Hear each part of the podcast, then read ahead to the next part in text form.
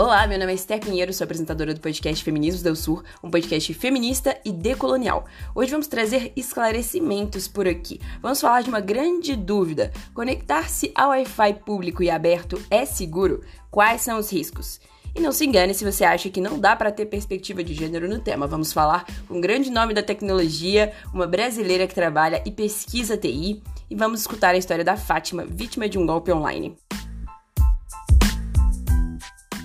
Estão comigo Adriane Lima, advogada de Direito Digital, Proteção de Dados e diretora do Comitê Jurídico da Associação Nacional dos Profissionais de Privacidade de Dados, e também Fátima Rezende, vítima de ataque cibernético ao se conectar ao Wi-Fi público de um shopping na cidade de Contagem, em Minas Gerais. Conta pra gente, Fátima, o que aconteceu contigo? Então, Esther, é o seguinte, eu estava, né, né é, num estabelecimento comercial grande, um shopping grande de Contagem, é, eu tinha ido comprar uma cerâmica para minha casa e no momento eu entrei, né? Tinha que entrar no aplicativo do meu banco para poder ver o saldo que eu tinha para eu poder estar tá comprando a cerâmica. E no momento que eu fui entrar, eu não tinha dados móveis. Então eu resolvi conectar, né, no Wi-Fi do shopping. E quando eu conectei nesse Wi-Fi aberto, é, todos os meus aplicativos com senha resetaram todos, todos. Eu não conseguia mais entrar com a minha digital, né? Que são todo cadast todos cadastrados minhas digital. E eu não consegui mais. E em específico, esse aplicativo do meu banco pediu a validação facial. E eu fiz numa boa. e tudo ok, correu tudo ok não cheguei a não comprar porque não encontrei o, o, que eu tinha ido procurar no shopping, não consegui encontrar, né, a tonalidade que eu queria e tal. E aí eu vim embora para casa. Na segunda-feira, é, por volta de três horas da tarde, eu comecei a receber mensagem do meu banco, né, que eu tinha entrado, que eu fiz a validação facial. E aí eu comecei a receber mensagem, mensagem na correria do dia, né? Eu não, não olhei na hora, mas eu achei estranho. E aí eu falei assim, nossa, vou dar uma olhada, né? O que que é? Quando eu entrei no aplicativo, é para minha surpresa, dois mil reais já tinham comprado, tentaram fazer várias outras compras, porém eu entrei no aplicativo, né? Bloqueei todos os meus cartões que eu tinha cadastrado, o físico, é, bloqueei o, o virtual liguei imediatamente para o pro, pro meu banco, né? Para poder ver o que, que tinha acontecido. O Brasil é o maior alvo de ataques cibernéticos na América Latina. O país sofreu com alta de 19% no número de ataques no segundo semestre de 2022. Esse percentual representa quase 40% do total de invasões em todo o continente da América Latina. Agora, vamos para dados mais recentes que nos mostram que essa tendência continua. Um estudo da Nord Security 2023 revelou que aproximadamente 71% dos brasileiros já foram vítimas de pelo menos um golpe online alguma vez na vida. Então, segundo esse relatório, as fraudes mais comuns estão ligadas a finanças e informações bancárias. Eu fico aqui me questionando como que esses ataques pelo Wi-Fi público e aberto ocorrem. Não deve ser fácil acessar o telefone de alguém assim. É, se você quiser explicar pra gente, Adriane, você que é especialista no tema, como que esses golpes pelo Wi-Fi público ocorrem? Todo mundo é uma potencial vítima? Olha, Esther, os golpes através de Wi-Fi público ocorrem quando os criminosos é, exploram a segurança fraca dessas redes para capturar os dados dos usuários. E aí eles podem estabelecer redes Wi-Fi com nomes uh, que parecem legítimos, né? imitando estabelecimentos conhecidos ou serviços públicos que acabam por enganar as pessoas, é, para atraindo essas pessoas para se conectarem a essas redes falsas, tá? Então, por exemplo, se você estiver em uma praça e vir uma rede chamada Wi-Fi gratuito Prefeitura XPTO, pode ser tentador você se conectar pensando que é um serviço público legítimo. No entanto, essa rede pode ser, na verdade, operada por um criminoso que está esperando interceptar ali a conexão, né, ali o recebimento daquelas informações é, assim que você se conecta àquela rede. Outro exemplo comum é em aeroportos, cafés, shoppings, onde uma rede falsa pode ter um nome similar ao oficial. Por exemplo, você quando vai conectar no Wi-Fi, você vê, verifica, ah, o café Wi-Fi gratuito, ao invés de ter o nome do estabelecimento em específico. E aí a semelhança desses nomes podem confundir os usuários que estão mais desatentos, né? Pensando ali que estão conectando numa rede confiável. Uma vez conectadas, é, as pessoas conectadas a essas redes fraudulentas, as vítimas se tornam alvos fáceis para os criminosos, que acabam monitorando e fazendo a captura de, dos dados que são transmitidos, por exemplo, como senhas, números de cartão de crédito e outras informações, dados pessoais tá? E, e claro, todos que utilizam Wi-Fi público sem os devidos cuidados são potenciais vítimas desses golpes, tá?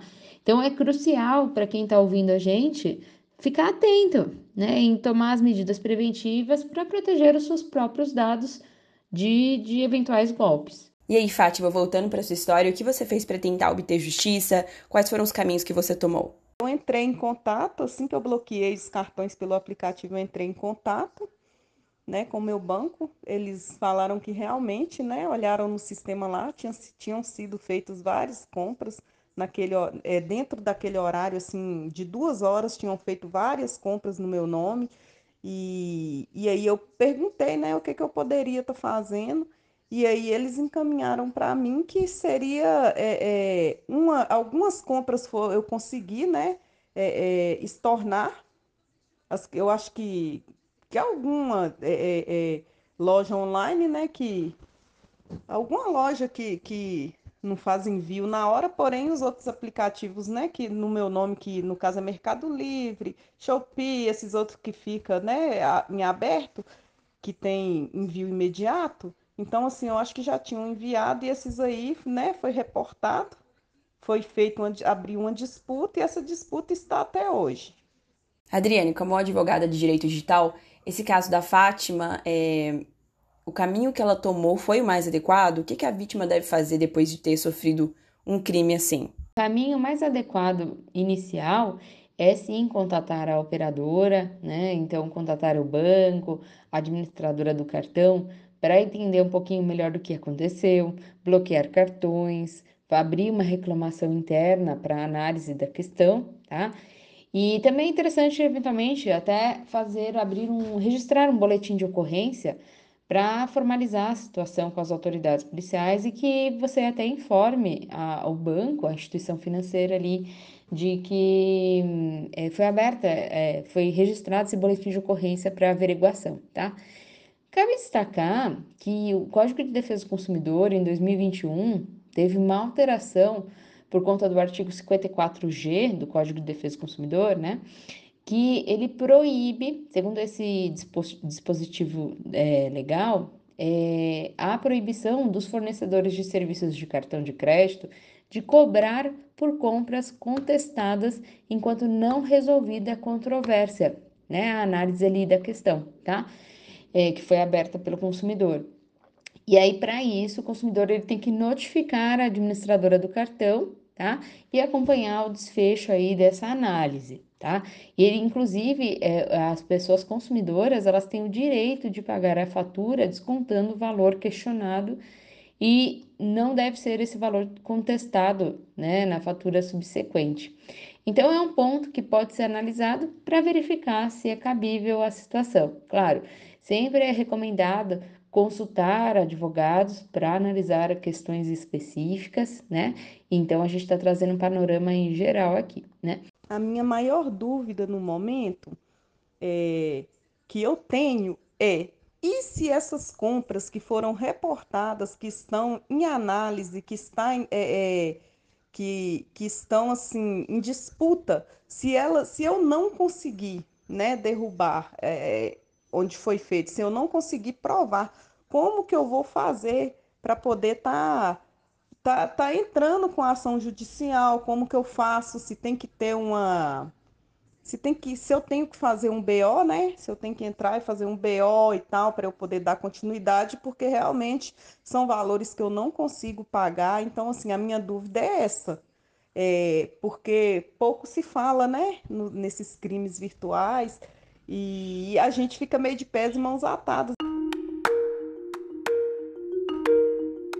Então, como medidas em geral, uh, quais são as recomendações? manter registro de todas as comunicações com bancos, com as administradoras do cartão, com as autoridades policiais, incluindo números de protocolo, na, datas, nomes, os números de contato, e-mail, né? Contestar formalmente ali a compra que não é reconhecida, né? Incluindo a ouvidoria da instituição financeira, as plataformas como consumidor.gov.br e também fazer um monitoramento periódico da sua, dos seus extratos, das contas, dos cartões, para verificar se tem alguma atividade que você não reconhece e que seja feita ali a contestação a tempo, né? É, então, dá para fazer a resolução também do conflito via PROCON, eventualmente, né? Ou consultando advogados especializados é, sobre o tema.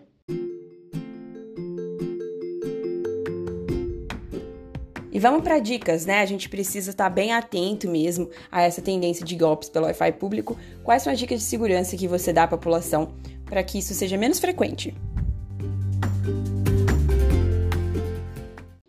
Navegar com segurança em redes Wi-Fi públicas é crucial para proteger seus dados pessoais de possíveis golpes. Então, algumas dicas que a gente pode comentar são: primeiro, Cuidado com redes Wi-Fi desconhecidas. Evite se conectar a redes Wi-Fi públicas que não requerem senha ou que tenham nomes genéricos e suspeitos. Né? E os criminosos podem criar redes falsas para roubar os seus dados. 2. Não realize transações bancárias ou compras quando estiver conectado a uma rede Wi-Fi pública. Evite acessar também as suas contas bancárias ou fazer compras online tá? E porque eventualmente pode ter uma exposição dos seus dados financeiros a criminosos. Uma outra dica é desativar a conexão automática. Né? Então, muitos celulares, smartphones aí em geral, tablets, e às vezes até o notebook, né? Às vezes tem alguma função de se conectar automaticamente a redes Wi-Fi conhecidas desative essa função para evitar conexões automáticas a redes potencialmente inseguras, tá? Eventualmente, se você trabalha com eh, equipamentos de, do, de trabalho mesmo, né? Se você utiliza equipamentos do, do trabalho, então você tem que verificar a política de segurança da informação, os normativos internos da própria empresa em que você trabalha ou da organização do setor público para verificar Quais são as orientações específicas? Tá? Então, por exemplo, utilizando é, rede privada virtual, VPN, para que tenha uma conexão segura, criptografada ali no uso da internet? É, também é importante destacar que quando você acessar algum site, verifique se tem logo no início, dê dois cliques assim no navegador, né, no endereço, e verifique se tem um HTTPS dois pontos barra barra porque isso indica uma possível conexão segura, tá? Então é legal você dar uma olhadinha nisso também, tá? Manter softwares atualizados, se possíveis, ali no dispositivo que você usa. E também é interessante é, ter a, a verificação em duas etapas de senhas, né? Para você ter uma autenticação de uso. Então, por exemplo, até na, no WhatsApp, você buscar ali a configuração é, para visualização, por exemplo, somente com, com senha de duas etapas, é, você tem uma, uma maior segurança para evitar golpes, né? Enfim, utilização dos seus dados para uma exploração ali indevida de até solicitação, né? De valores aí a, a, a, a pessoas ligadas aí que são de seu relacionamento. Agora, caso a pessoa realmente tenha que se conectar com Wi-Fi público em um aeroporto, rodoviário, em outro país, em outro estado, que a pessoa não tenha dados móveis. Enfim, já aconteceu comigo muitas vezes. Agora, até ônibus tem Wi-Fi. Existe alguma maneira de saber se essas redes são seguras? Olha, infelizmente é difícil para um usuário comum verificar a segurança de uma rede Wi-Fi pública. Apenas pelo nome ou por sinais visíveis pode deixar a pessoa em dúvida. É, como algumas dicas que eu posso sinalizar são: é, prefira redes Wi-Fi que requerem uma senha fornecida pelo estabelecimento, tá? E ao invés da, de redes abertas sem qualquer proteção. Pergunte também aos funcionários do local onde você se encontra sobre o nome exato e a senha da rede Wi-Fi legítima, tá? Evite acessar ou fornecer informações, dados pessoais e dados financeiros enquanto estiver conectado a essas redes públicas, né? Deixa para você realizar algum pagamento, acessar sua conta bancária, né? É, fazer uma compra é, online quando você estiver numa rede que você confia, né, que é confiável.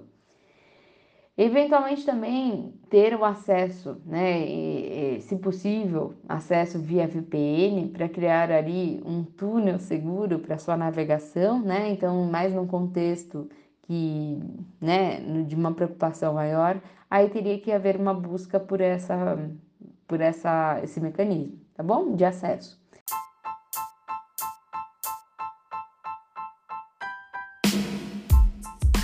Podcast Feminismos é o Sul fica por aqui. Continuemos a falar de educação digital, um tema tão relevante e importante na nossa atualidade. Abraço, até a próxima!